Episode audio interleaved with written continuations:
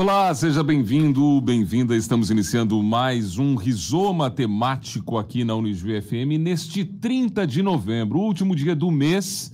A gente dedica aqui no tema da semana a falar da consciência negra. E para falar sobre esse tema estão comigo aqui a Denise Pedroso Zilk, advogada, coordenadora da Comissão de Igualdade Racial da 23ª subseção do OAB de Ijuí, também conselheira da 23ª seção e vice-presidente da Casa Afro Ijuí.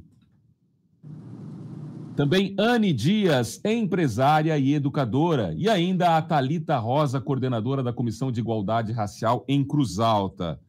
Meninas, sejam bem-vindas. Eu vou começar com a nossa convidada que está via Meet lá em Cruz Alta, a Talita, perguntando, Talita, nesse mês de novembro, né, dia 20, dia da consciência negra, quais os avanços e que retrocessos ou que desafios ainda temos superar? Sei que a pergunta é ampla, mas para a gente abrir uh, os trabalhos aqui no debate. Bom dia, bem-vindo aqui ao Rizoma. Obrigada, bom dia a todos que estão nos ouvindo.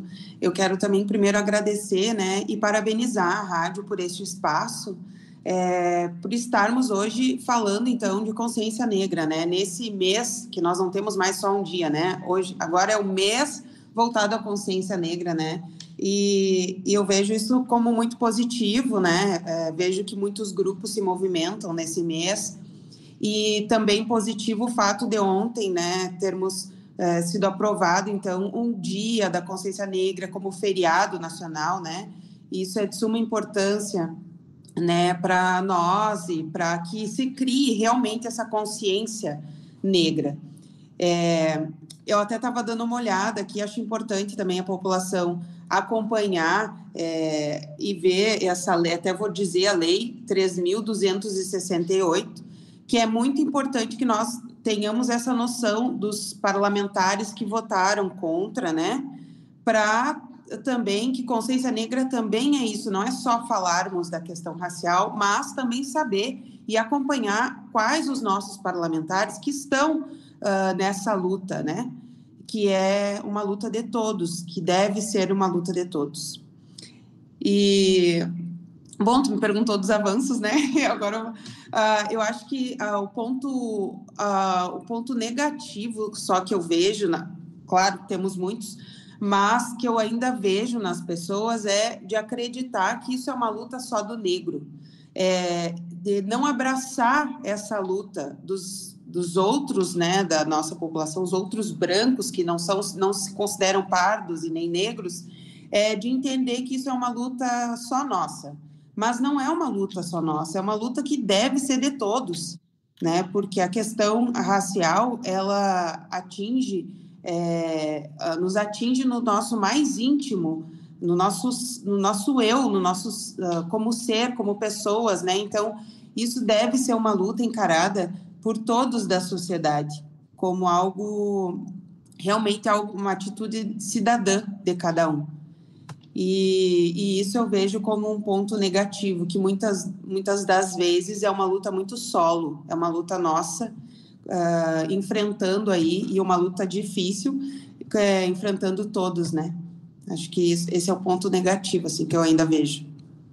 Muito bem. Conosco também, de novo, aqui a Denise. Denise, seja bem-vinda. Eu queria que você falasse um pouco, aproveitando o termo consciência, para saber se há, de fato, uma crescente nessa consciência da importância da, da, de lutar pela igualdade racial e se nesse, nesse processo a educação está chegando também mais forte para as novas gerações, a gente já não ter que mais uh, seguir com essa luta porque a igualdade racial vai, tá, vai estar alcançada. Bom dia, bem-vindo aqui ao Rizoma. Bom dia, Douglas. Bom dia a todos os ouvintes. É um prazer estar novamente na rádio e como a Talita bem colocou, uh, agradeço e me sinto honrada, né, de fazer parte da instituição e saber também que a instituição está aberta, né, para a gente poder conversar um pouco uh, sobre um assunto tão importante que envolve tantas estruturas, né, da sociedade que é o racismo.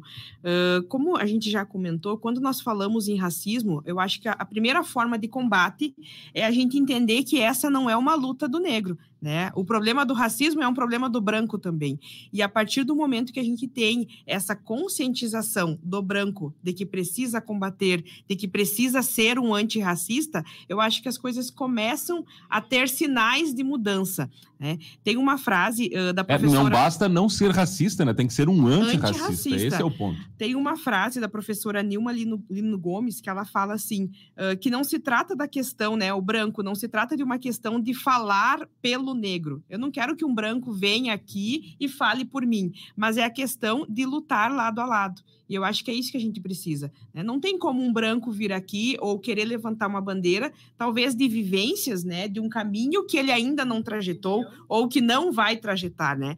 Mas a gente precisa entender quem está do nosso lado, né, nessa luta e quem está do nosso lado, né, né para combater esse tipo de desigualdade.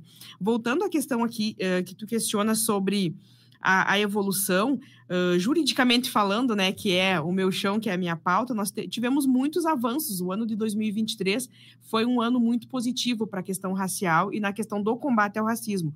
Desde, a, desde o início do ano, ali em março, quando foi aprovada a lei uh, que equiparou a injúria racial ao racismo, depois a gente já teve a questão uh, mais atual agora da efetivação da lei de cotas.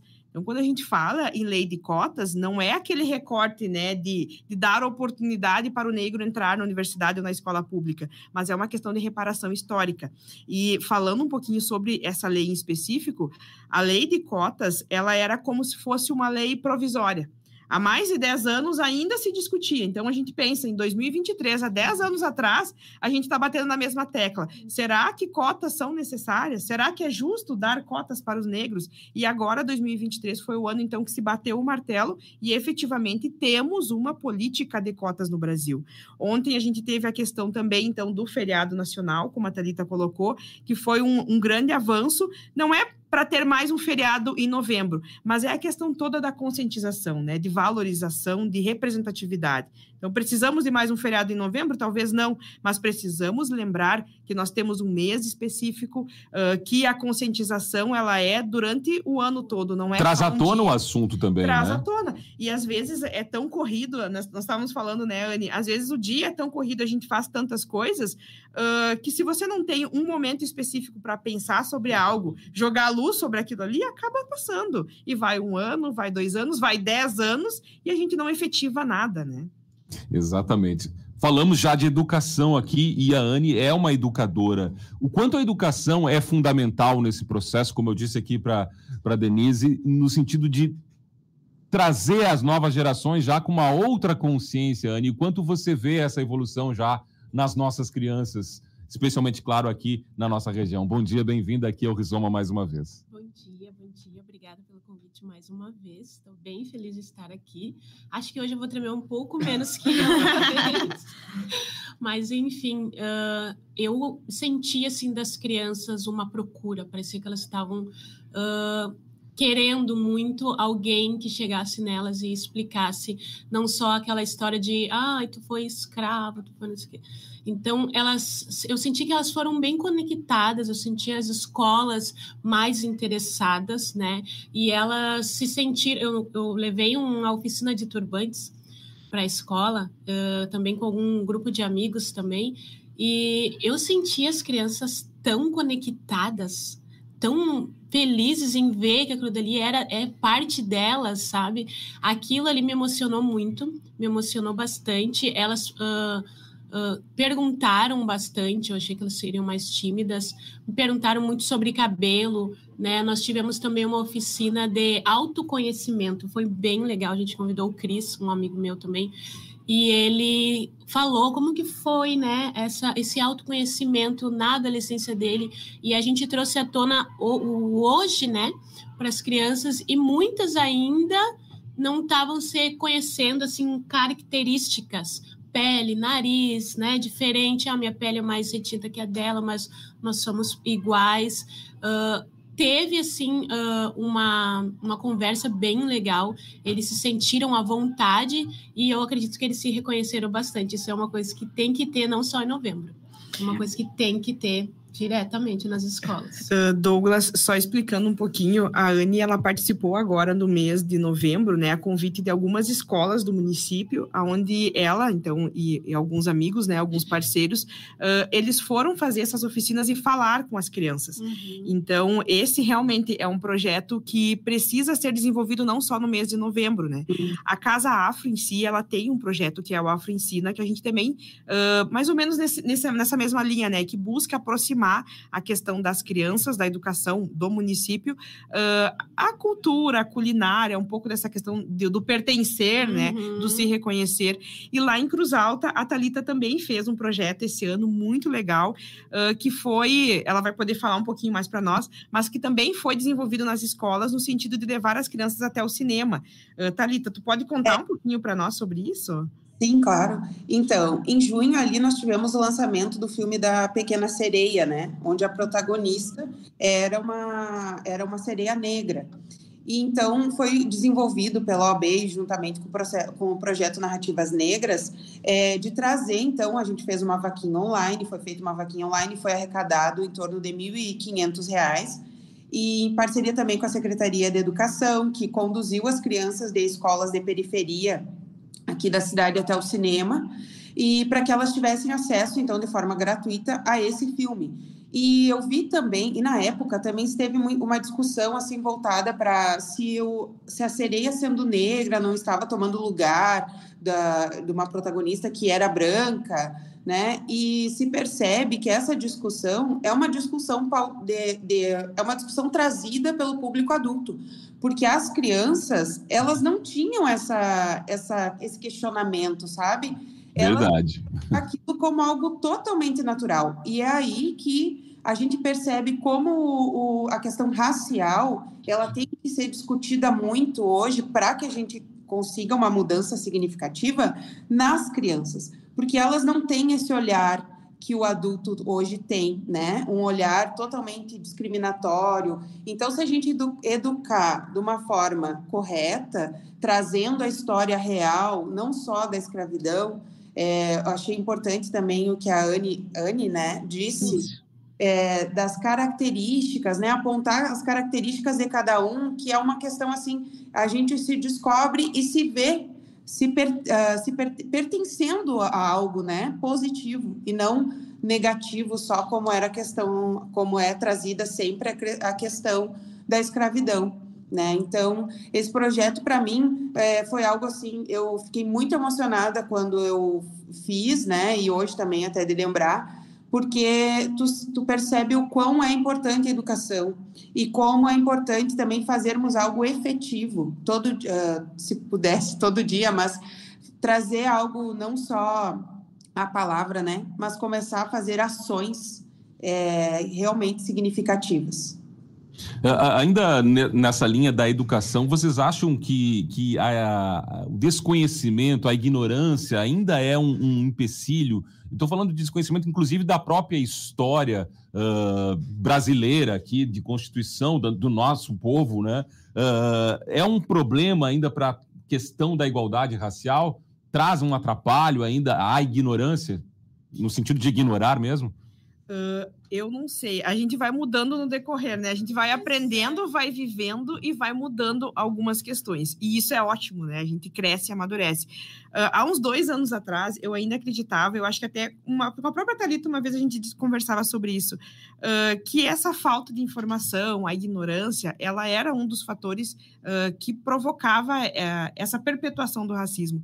Só que hoje eu já penso diferente. Né? Eu acho que não tem como você admitir, não tem mais como você admitir admitir. Uh, eu lembro muito, quando eu escutei, eu estava com o meu filho, uh, de uma senhora que estava no metrô, eu acho que foi no Recife ou São Paulo, que ela olhou o cabelo black de uma menina lá e disse que era sujo, que era nojento não tem como admitir. Ah, é falta de conhecimento, eu acho que é o mínimo de urbanidade, de empatia, né? Ela tem o um cabelo diferente, eu não vou discutir, né? A vida é dela. E isso é uma coisa que nós adultos, como a Thalita coloca, nós adultos temos que correr atrás e aprender, porque as crianças, elas estão vindo forte, uhum. elas estão vindo da escola com uma consciência, assim, muito alta. Então, desde nós pequenininho, é, nós não tínhamos isso, a gente tem que correr atrás. Mas hoje, a gente tem acesso a tanta informação informação de qualidade é pela internet, é, todos os meios de comunicação. Então, eu não consigo, eu, Denise, não consigo mais admitir que a falta de conhecimento ainda seja uma entre aspas, né, uma justificativa para o racismo.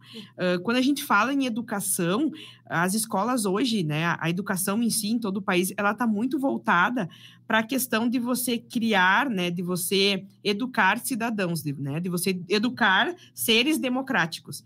Então, quando a gente fala sobre isso e nessa perspectiva, uh, não tem mais espaço para essa questão de falta de informação. Ah, eu não sabia que, né, que falar do teu cabelo é racismo. Ah, eu não sabia que fazer uma piada, né, sobre a tua cor uh, é racismo recreativo. A gente sabe, né, é o racismo velado. A gente sabe uh, moralmente que não se deve fazer a gente sabe criminalmente que há uma penalidade, mas mesmo assim, muitas vezes, o próprio sistema acaba jogando isso para baixo do tapete, né? E vai levando, vai empurrando. Eu concordo com a Denise. Uh, recentemente, eu, olha que meu filho fez. Recentemente eu saí com meus, com meus filhos, né? A gente se encontrou num grupo adultos e poucas crianças. E um deles uh, olhou para o meu filho e disse assim: Eu sou moreninho igual você. E o meu filho olhou para ele e disse assim: Eu não sou moreno, eu sou preto. Eu sou negro igual o meu irmão, igual a minha mãe. Então, se uma criança de 5 anos sabe que ele é negro. Tem essa noção, né? Por que, que um adulto não teria, não teria. Né? Então, não tem como a gente dizer, né? Tapar, botar para baixo do tapete, porque. Não em 2023 não, não tem mais como, já né? passou isso daí, hoje em dia a internet está aí para isso. E esse, é, eu sempre ah, e esse reconhecimento né, das características, educar as crianças hoje para gostar das suas características, como é importante, porque elas deixam de ser super, uh, super, super, de certa forma, deixam de ter uma, uma atitude meio subalterna, porque era o que a gente via muito, né? Os negros, uh, os negros, os brancos, os brancos se achando superiores e nós, negros, às vezes, se colocando num lugar abaixo, né? Então, é, isso nos empodera muito. Né? E eu acho importante também que é, o que eu vejo também é que pouco se discute nas escolas particulares, né? O mês é, da consciência negra ele acaba sendo algo é, pintar uma folhinha sobre o negro, uma pautas de um trabalhinho, né? Igual o índio, eu lembro que no, na, no mês do índio, né, era pintar um índio ali. Então, eu acho que essa consciência e essa, essa, esse trabalho na educação, ele deve ser também pautado muito e cobrado nas escolas particulares, que a gente sabe que nas escolas particulares, por questões econômicas, é, o negro tem pouco acesso. Nós vemos mais pessoas brancas em escolas, né? E é ali também que a gente precisa trabalhar para criar também essa consciência nos brancos. E, e contrapartida, nós, negros, precisamos nos fortalecer e nos empoderar e conhecer nossa história e saber que somos muito mais do que aquele povo, né, que veio de navio da África forçado e chegou nesse país que era de índio e aqui foi, né, se misturou e ficou uh, de, de muito, por muitos anos de forma subalterna, né? Isso que a Talita coloca, né, da, da, gente se colocar em espaços aonde ainda não somos bem vistos, né? Uh, até pouco tempo atrás na própria universidade, né? Certos cursos têm esse perfil mais uh, mais elitizado e nas escolas uh, particulares também e até há uma uh, né, um certo encobertamento do próprio Estado quanto a isso. Né? Então, hoje a gente tem, claro, a, a uma legislação específica que obriga o ensino da história da África nas escolas.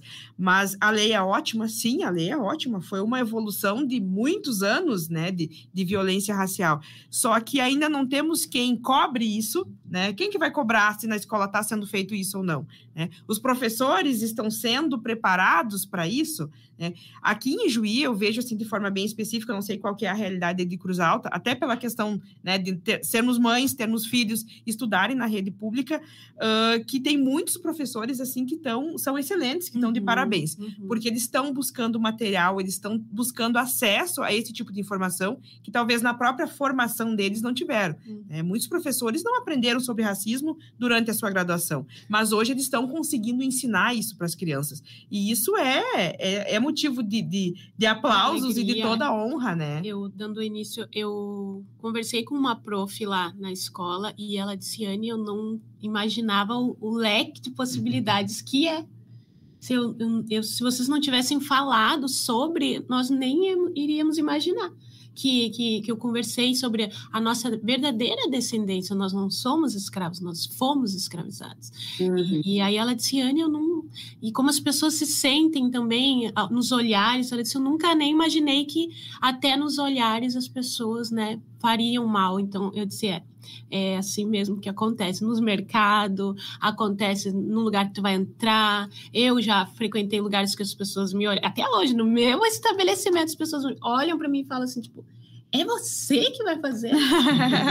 e eu falo, sim, sou eu, é eu que faço. Sabe? Então a gente percebe ali, né? Eu disfarço, né? Mas é bem complicado. Eu imagino. É bem complicado. É. E é uma questão muito estrutural, né? Uh, ontem até a gente conversava sobre isso. Não é uma coisa, não é um processo uh, que talvez a gente vá ver os, né, os nossos filhos uh, não precisando discutir mais sobre racismo. infelizmente, não acredito nisso, né? Porque é, é um processo muito lento, demorado. é um processo demorado, mexe com estruturas, mexe com essa ideia que a gente tem de, né? Ai, que orgulho de ser brasileiro. Bah, será que é todo esse orgulho mesmo? Né? A questão da democracia, da igualdade, até o próprio capitalismo, então, mexe sobre pilares, assim, muito fortes. E talvez por isso essa mudança ainda não ocorreu. Mas é uma alegria saber que a, a passos lentos, né, a gente está vendo sim algumas evoluções nesse sentido. E, e falando em evoluções, a, a Thalita trouxe um exemplo da Pequena Sereia, né? O quanto filmes, o cinema tem contribuído muito, né? O Homem-Aranha agora também tem lá no multiverso a, a sua versão que também. Essa representatividade em espaços, né, no cinema, com heróis, isso ajuda no processo de educar e trazer também esse orgulho né, da, da própria cultura, da própria raça? Muito. Eu acredito que sim. E até quando a, a, gente, né, nós temos praticamente a mesma idade. 23, né, Anne? Ah, 25, né, Thalita? Eu tenho 22. Uh, uh, quando a, a, gente tem praticamente a mesma idade. Então, os nossos desenhos, quando a gente assistia, qual que era a posição do negro, né? Então, era a princesa branca, a bruxa negra, a bruxa gorda. Uhum. E sempre foi dessa forma. E a gente foi criado com essa visão limitada. Até o Tarzan era branco, Até né? o Tarzan era branco. Então, quando a gente começa a ver, né? A gente, eu digo porque a gente continua assistindo desenho, né? Até de criança hoje. até hoje. Uh, mas as crianças vêm e, e se conseguem se ver né, numa pequena sereia, num Homem-Aranha. Isso parece pouco, mas para eles é muito grande essa questão de, de representatividade. Até mesmo uh, de, né, dentro da questão jurídica, uh, de uma criança ver um advogado, um juiz negro, que ainda é muito raro, né, Thalita, isso acontecer, mas para eles dá essa sensação de reconhecimento, de pertencimento.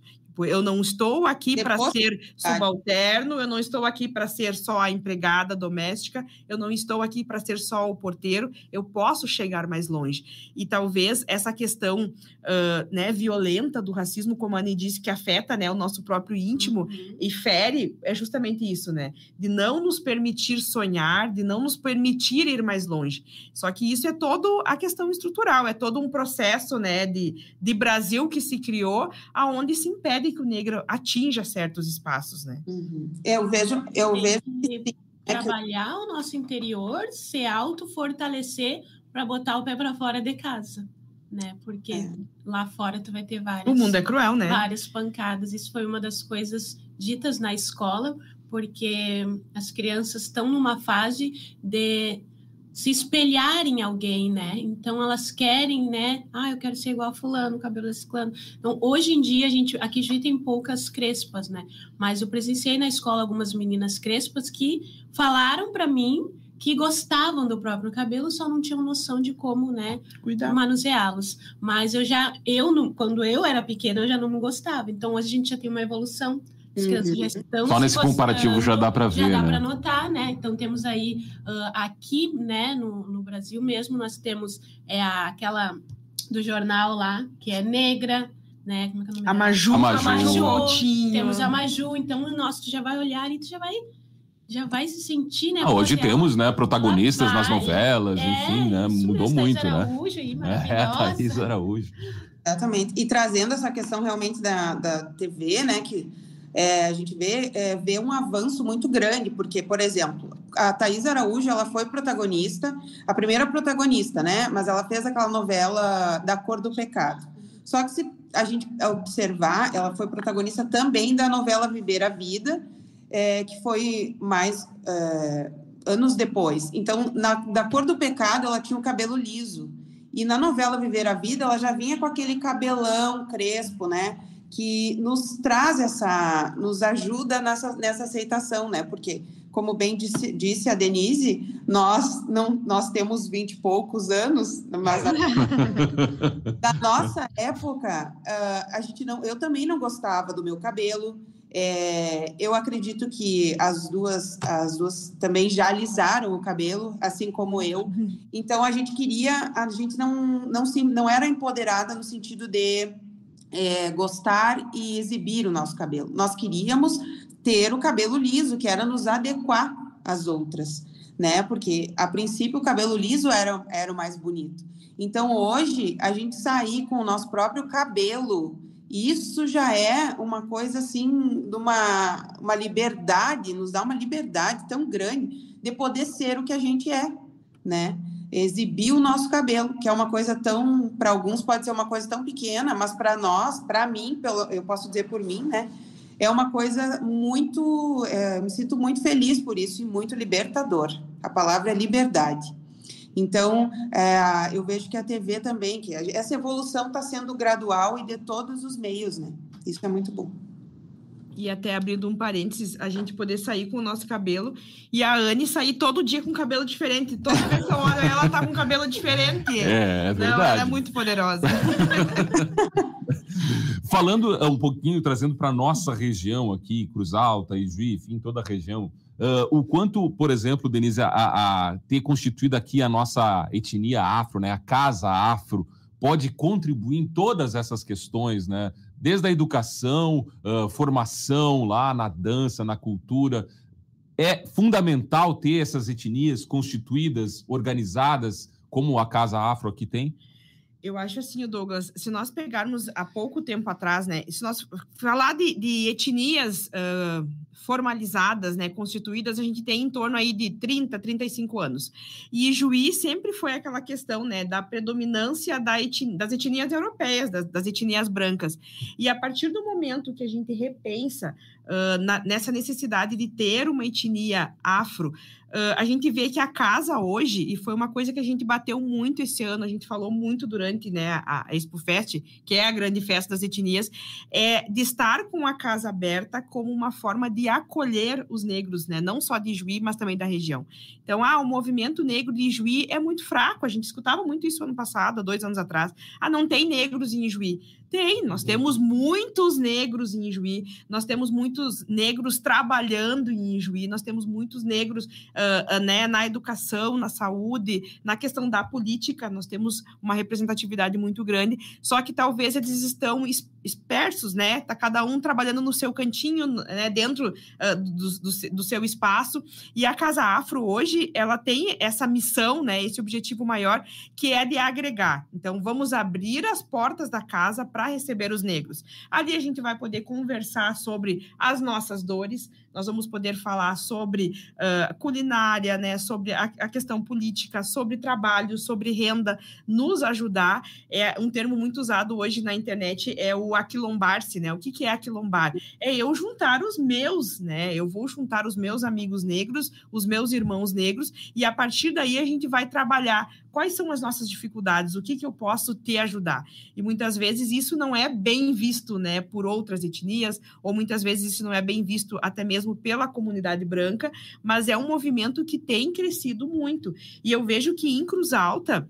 Uh, né, estando fora do município, a gente vê até mesmo no próprio carnaval isso, né, de fortalecer o movimento carnavalesco do carnaval em Cruz Alta, uh, justamente porque é um espaço do negro, né? Temos sim muitos brancos né, atuando no carnaval, mas historicamente falando, a, a, festa do carnaval, a representatividade do carnaval é, é, negra, né? Então, em cada espaço eh, tem um pouco disso. Uh, quando nós iniciávamos o programa, eu estava falando sobre a Casa Afro em Santa Rosa. Santa Rosa tem Casa Afro. Tem uhum. Casa Afro em Santa Rosa, é linda a Casa Afro. Eles fazem um trabalho muito legal, principalmente voltado à música. A velha guarda da Casa Afro de Santa Rosa é maravilhosa e é uma coisa que a gente foi descobrir esse ano.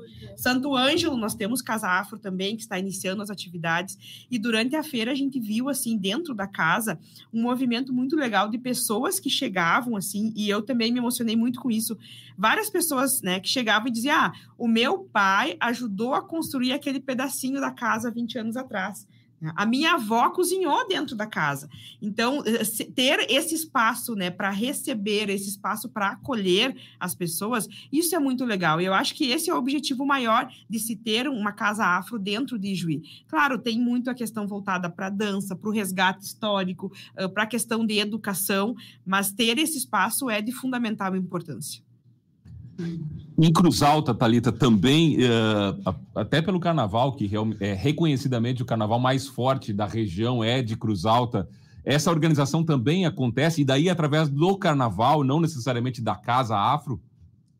É, assim, na verdade, eu, aqui em Cruz Alta eu vejo que os, que os grupos ainda não se reuniram, sabe? Há uma dispersão muito grande. É, eu não sinto essa união é, são várias pessoas, várias formiguinhas trabalhando de forma de, de para lados diferentes. Ainda não se uniram para trabalhar numa pauta só, né? Talvez é, se tivéssemos ah, também uma casa afro, né, aqui no parque, que eu sei que já tem uma pedra para isso, é, talvez fosse um lugar, talvez o lugar fizesse com que houvesse essa, essa união. Mas o ponto positivo que a gente tem é já é que já temos um conselho voltado à, à, religi à religião né, de matriz africana, já, tem, já foi criado esse conselho municipal. Também há, tem a ideia já da criação do Conselho da Igualdade Racial. Então, é, vejo que uh, a gente está caminhando, mas ainda estamos. Eu vejo uma grande diferença de Cruz Alta e Juí, né? Eu vejo Juí muito mais unido nessa questão ah, na questão racial, né, uh, unido no questão, unidos na questão legislativo, executivo, né, então isso eu vejo essa união mais forte do que aqui em Cruz Alta, que eu não vejo tanto ainda, eu sinto que ainda há uma separação muito grande, não há uma união. E na questão do carnaval, eu ainda tenho um ponto a dizer também é que uh, eu não vejo também muito a nossa, muito como é uma é sim de raiz africana, é uma, é uma, é uma cultura africana, mas eu ainda não vejo preponderando. Hoje eu vejo que houve uma mudança, uma inversão. Vejo muitas pessoas brancas em lugares, protagonizando lugares nas escolas, né? É, e não tanto mais as pessoas negras, as mulatas negras, eu não vejo mais isso. É, eu acho que a questão também que preponderou, que prepondera hoje é o capitalismo, né? Então, Claro que as escolas querem sempre sair bem na avenida, e, e, mas eu, eu tenho, eu critico essa parte de hoje se voltar muito a olhar para a questão do capitalismo e não tanto para a questão da cultural.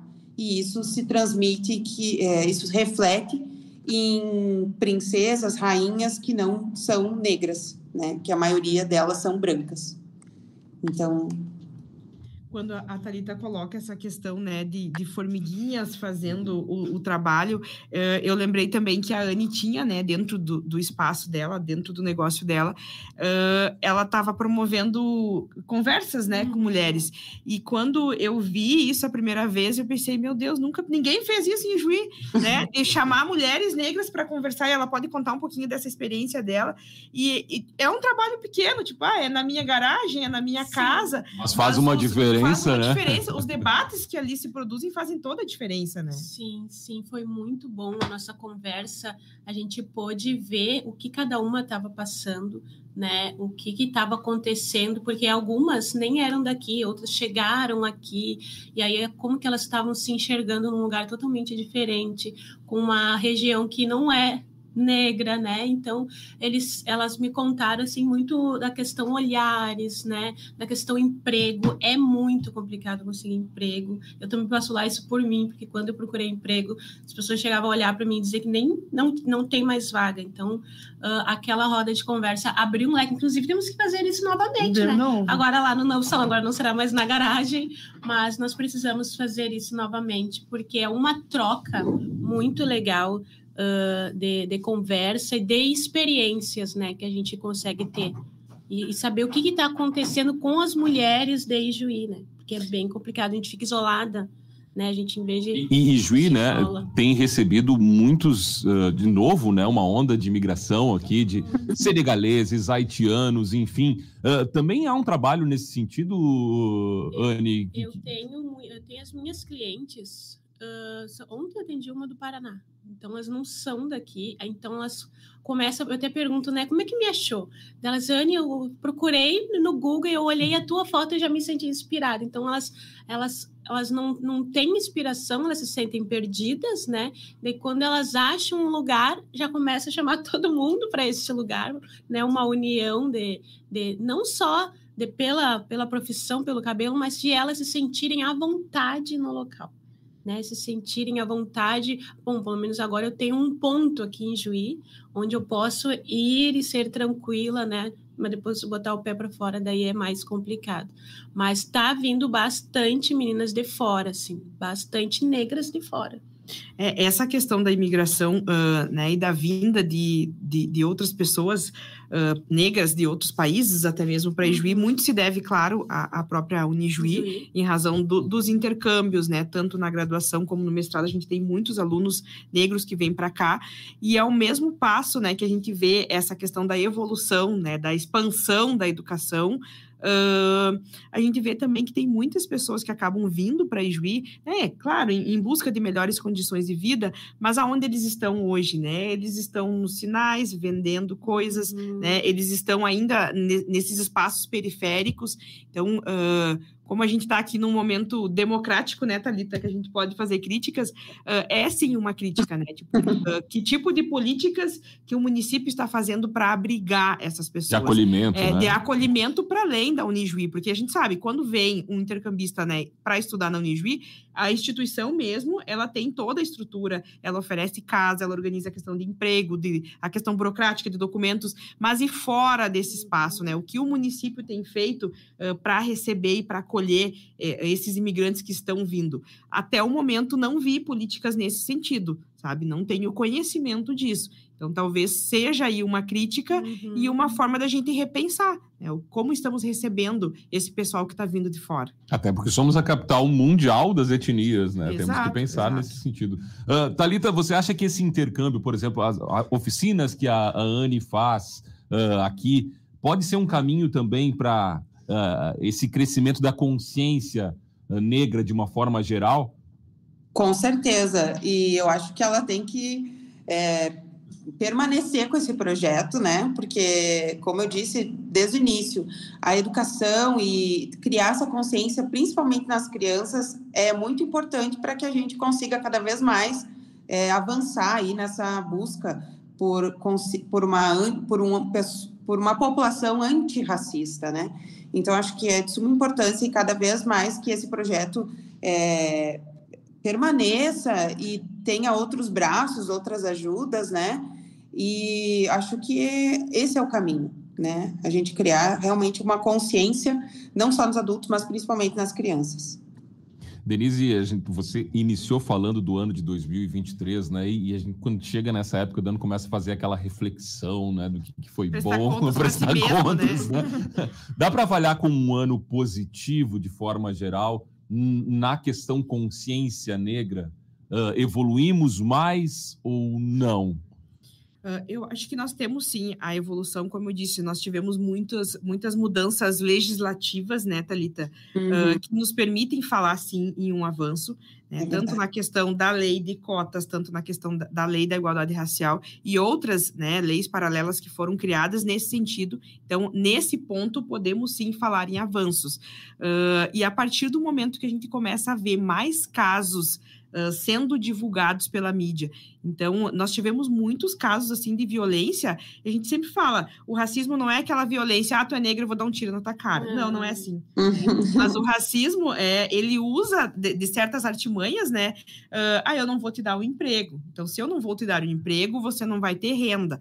Então, isso daqui a pouco vai gerar, vai afetar lá nos índices de, de uma criminalidade. Vai te deixar é, marginalizado é, ali. Vai te deixar né? marginalizado. Então, essa questão da inferiorização Então, se nós pensarmos legislativamente falando, sim, tivemos avanços uh, na questão de, de dessa publici, publicização né, de casos de racismo, também vejo isso, isso positivo. Porque a gente precisa falar sobre isso. A gente precisa falar sobre a mãe durante a pandemia que levou o filho a trabalhar porque não tinha onde deixar e a criança morreu lá no, no, no prédio uh, da, da, da chefe. Nós é. precisamos falar uh, sobre a mulher que uh, tentou açoitar o motoboy na frente do prédio dela.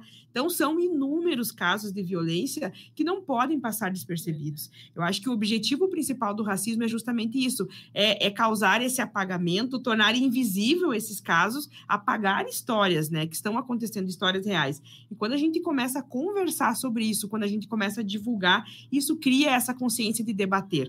E eu vejo muito isso nas crianças, porque eles se posicionam sobre tudo. Né? A criança ela, ela, tem uma posição sobre o, o que é você, a questão de gênero, né? A criança sabe, ela já se posiciona sobre isso, ela tem noção do que é respeito, do que é diferença. Então, nós adultos também precisamos criar isso. E a partir do momento que a gente começa a conversar sobre isso, começa a se criar essa consciência. Então, nesse ponto em específico, sim, nós temos vários avanços uh, de casos até mesmo uh, dentro de emissoras de televisão, dentro de emissoras de rádio, no judiciário, tivemos muitos casos. Semana passada, a gente teve um bem recente de um juiz que também assediou moralmente e tal. Então, são situações que estão sendo levadas à tona né? E isso é bom. Isso Dá é, uma é aparência um de que positivo. cresceu os números, mas na verdade é positivo, é né? Positivo. Porque está vindo à tona isso, o que não exatamente. vinha. O racismo ah, deixou de existir? Não, nunca deixou de existir. Uh, talvez até eh, hoje esteja mais violento, mas hoje ele está sendo divulgado, hoje ele está sendo mostrado, e isso eu vejo como uma questão positiva. Agora, nesse balanço, a questão negativa que a gente vê é que muitas vezes uh, a própria lei ela acaba banalizando algumas situações. Né? Então, nós tivemos a, a esse ano também o caso de um desembargador, agora não lembro onde que é, não sei se a Thalita lembra, que ele manteve uma senhora negra lá na casa dele por quase 50 anos como escrava. E esse não foi um caso isolado, né? Nós tivemos dois, três, assim, de grande repercussão em, em todo uh, o país. E agora, nas últimas semanas, saiu uma decisão judicial aonde foi negado a ela esse direito da liberdade. Ela foi, né, foi possibilitado que ela voltasse para casa dele.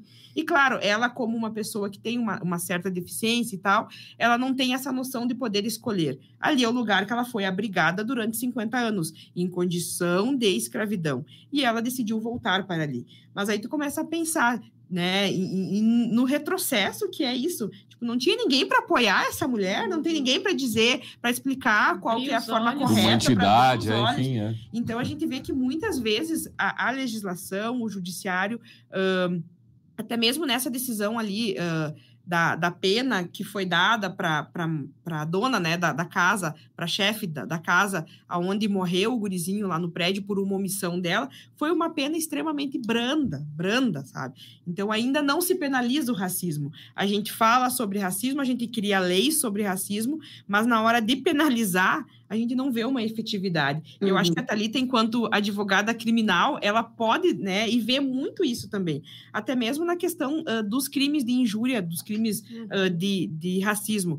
Por que, que né, eu não tenho essa noção de, de porcentagem, né? Mas se nós pegarmos uh, todas as vezes que alguém vai lá na delegacia e faz uma ocorrência por uma injúria racial ou até mesmo por racismo, por que, que isso não chega no judiciário? Por que, que não há uma efetiva condenação, né? Quanto a isso, Thalita? É, eu penso que a gente não vê também só, não, não só nos casos de né, boletins de ocorrência de injúria ou difamação, mas esse preconceito, ele está até na questão da seletividade penal, numa, num flagrante, numa prisão que, é perma, que per, se permanece a pessoa presa porque é negra, e a gente sente isso, que é questão, né, porque veio da periferia, é abordado porque está na periferia, então, eu penso que também essa mudança, essa consciência nossa, também tem que passar por é, exigirmos cada vez mais uma bancada negra. Hoje, a gente, uh, nós temos essa. Vocês estão me ouvindo? Sim. Sim. a imagem de vocês aqui. Estamos ouvindo, Talita. Acho que. Eu acho que foi é... a, a internet. Não, então, é, como eu estava dizendo, eu penso que a gente também tem que exigir cada vez mais é, a ampliação de uma bancada negra. Hoje a gente tem uma bancada negra no, no, na, na questão estadual, no legislativo estadual, também uma no federal, e isso também é, refletiu nessas mudanças, de certa forma, refletiu nessas mudanças, né, dessa, dessas aprovações dessas leis nesse ano.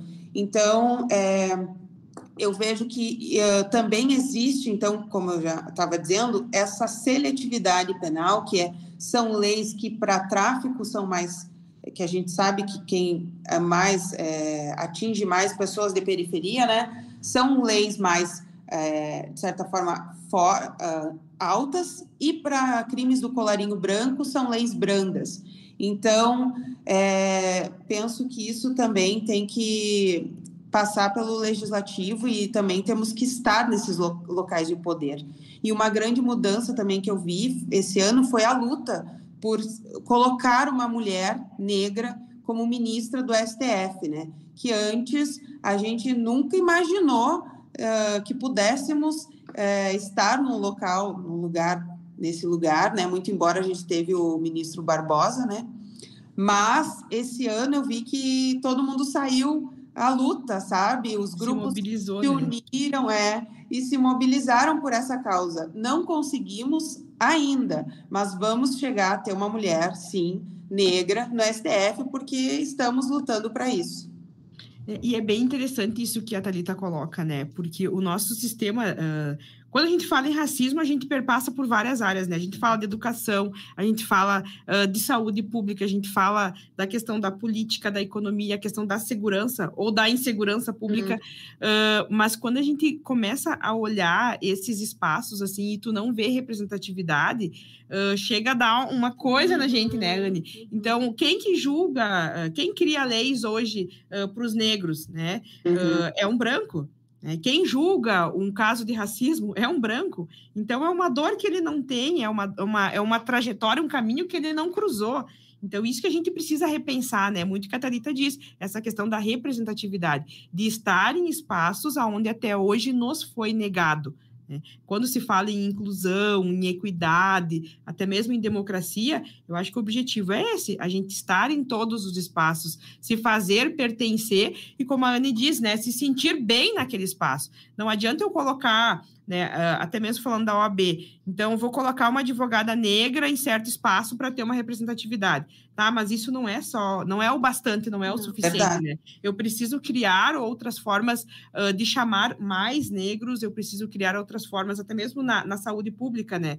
Não adianta eu ter um, uma política que diga que existe uma uma verba específica para tratar da saúde do negro. Foi um negócio que eu aprendi ontem, ontem de noite. Existem políticas de saúde pública específicas uh, que vêm recursos da União uh, para tratar só sobre doenças da população negra, que são diferenciadas né, da doença da, da, do povo branco.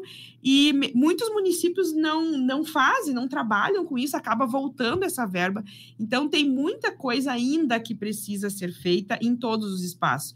Então, a partir do momento que a gente tem uma representatividade. Ah, eu tenho uma pessoa negra no conselho de saúde ou ali na secretaria de saúde, ela já vai olhar com de outra forma, né? Um olhar mais atento para esse tipo de questões. Então, estamos sim avançando, eu acredito muito nisso. Estamos avançando, estamos num caminho lento, árduo, mas que a gente já consegue ver muitos resultados, sim. Já tem portas Como... abertas. Já né? temos portas abertas, exatamente. Talvez Talvez não tenha pessoas ainda preparadas para trabalhar, né, uhum. para movimentar, para mobilizar, mas sim já temos portas abertas. Como tu bem falou, né, não adianta só estarmos na OAB como uh, presidentes ou coordenadoras de comissão de igualdade racial, né? Nós também precisamos chegar como presidentes de uma subseção, como presidentes da OAB estadual, né? Que quando a gente vai, toda vez que a gente vai para Porto Alegre na ESA, tu enxerga aqueles quadros de ex-presidentes todos brancos, nenhum, nenhum negro.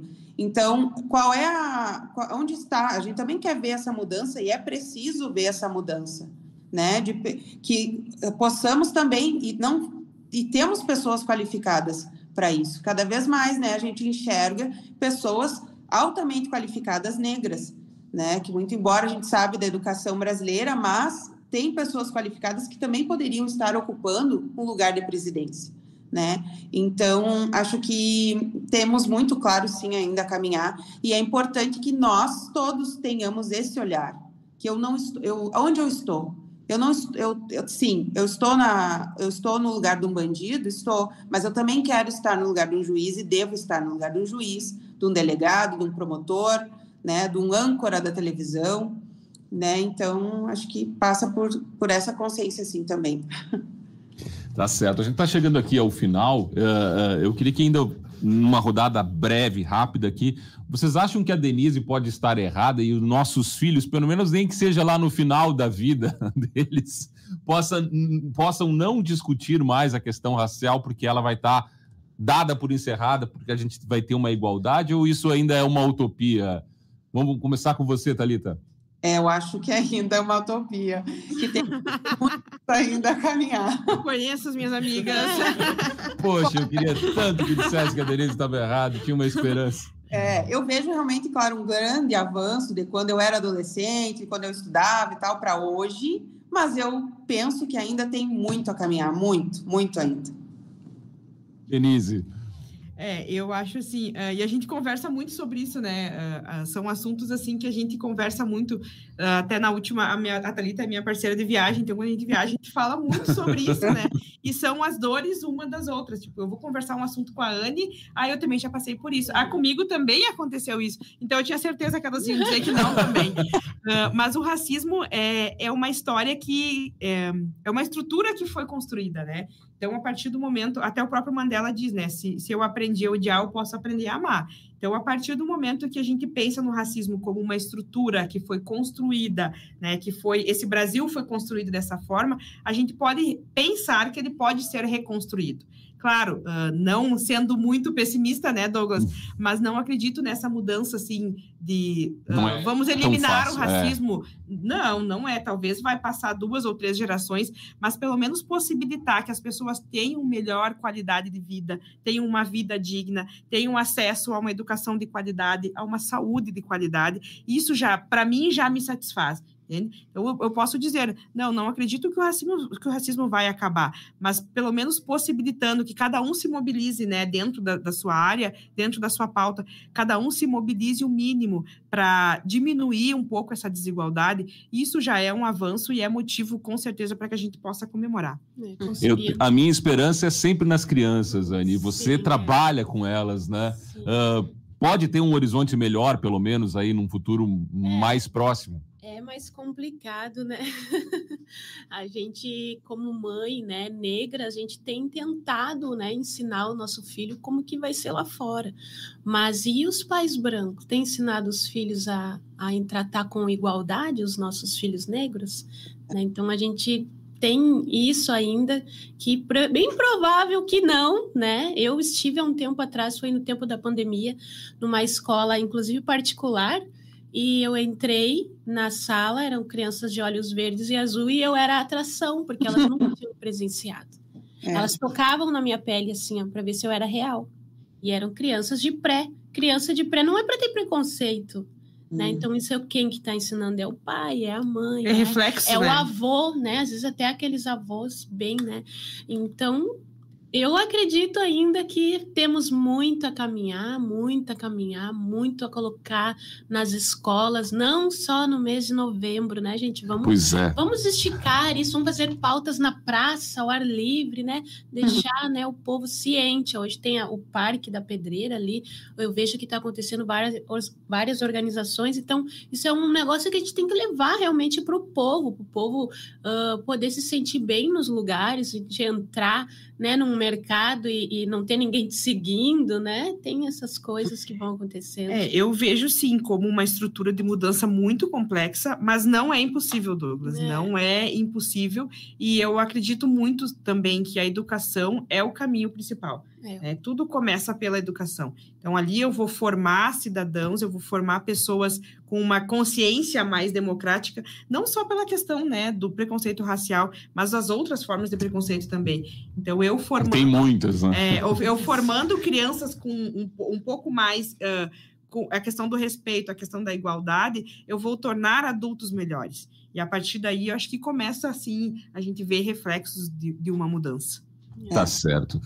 Meninas, quero agradecer muito, parabenizar o trabalho que vocês fazem, cada uma na sua área. É, é fundamental para que a gente avance, né? Siga avançando. E sintam esse espaço aqui sempre aberto para vocês virem trazer essas questões, porque para nós, como rádio educativa, é fundamental também debater isso aqui na Unijuí FM. Por isso, agradecer aqui a Denise Pedroso Zil, que é advogada, coordenadora da Comissão de Igualdade Racial da 23ª Subseção da OAB de Juí, conselheira da 23ª Seção e vice-presidente da Casa Afro aqui do município. Também a Anne Dias, empresária e educadora, e a Talita Rosa, coordenadora da Comissão de Igualdade Racial de Cruz Alta. Muito obrigado. Rizoma temático. Uhum. Fica por aqui. Na próxima semana que vem, na próxima semana tem mais.